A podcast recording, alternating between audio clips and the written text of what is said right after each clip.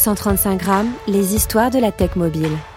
Donc l'idée, c'est vraiment ça, c'est de devenir un, un, un, assistant, ce compagnon qui, de préférence, devine d'emblée ce dont j'ai besoin. C'est que ce qui est et, et, et, pour ça, on a pris un peu le meilleur de ce que ce qui se faisait en audio, parce que c'est vrai qu'il y a plein de choses en audio et, et c'est pas vrai que l'audio, les podcasts et les, les, les enceintes connectées aujourd'hui sont nuls, mais chacun est bon à quelque chose et on a voulu réunir ce que chacun avait de meilleur mais à l'arrivée, c'est quand même quelque chose que tu dois, euh, qui doit être agréable à l'oreille.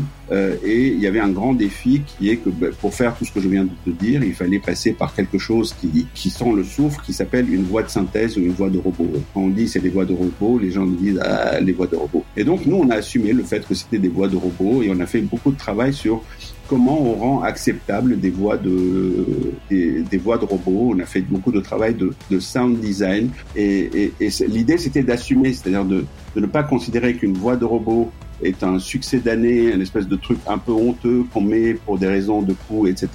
Nous, on assume le fait nos robots sont fiers d'être des robots et l'assument.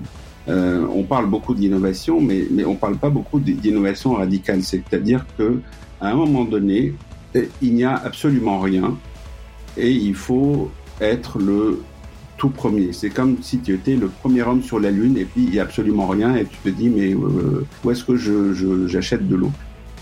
Non, ce qui est très intéressant avec l'IA générative, c'est que ça change pour le coup complètement le paradigme de ce qu'on avait jusqu'à présent. Et, quand je dis jusqu'à présent, c'est depuis la nuit des temps. Euh, ou un article ou une info ou une histoire qui est unique euh, pour toi ici et maintenant. Et c'est ça qui change en fait avec l'IA générative, c'est qu'on n'a plus ce boulot d'étranglement de, la production humaine qui faisait qu'on était obligé de fabriquer un truc à un moment donné et de le distribuer à un grand nombre de gens pour amortir le travail qui avait, qui avait servi à le fabriquer. Avec l'IA générative, on peut fabriquer un contenu à chaque moment pour chaque individu. Et ça, ça change complètement tout. Et c'est ça qui est la vraie euh, révolution.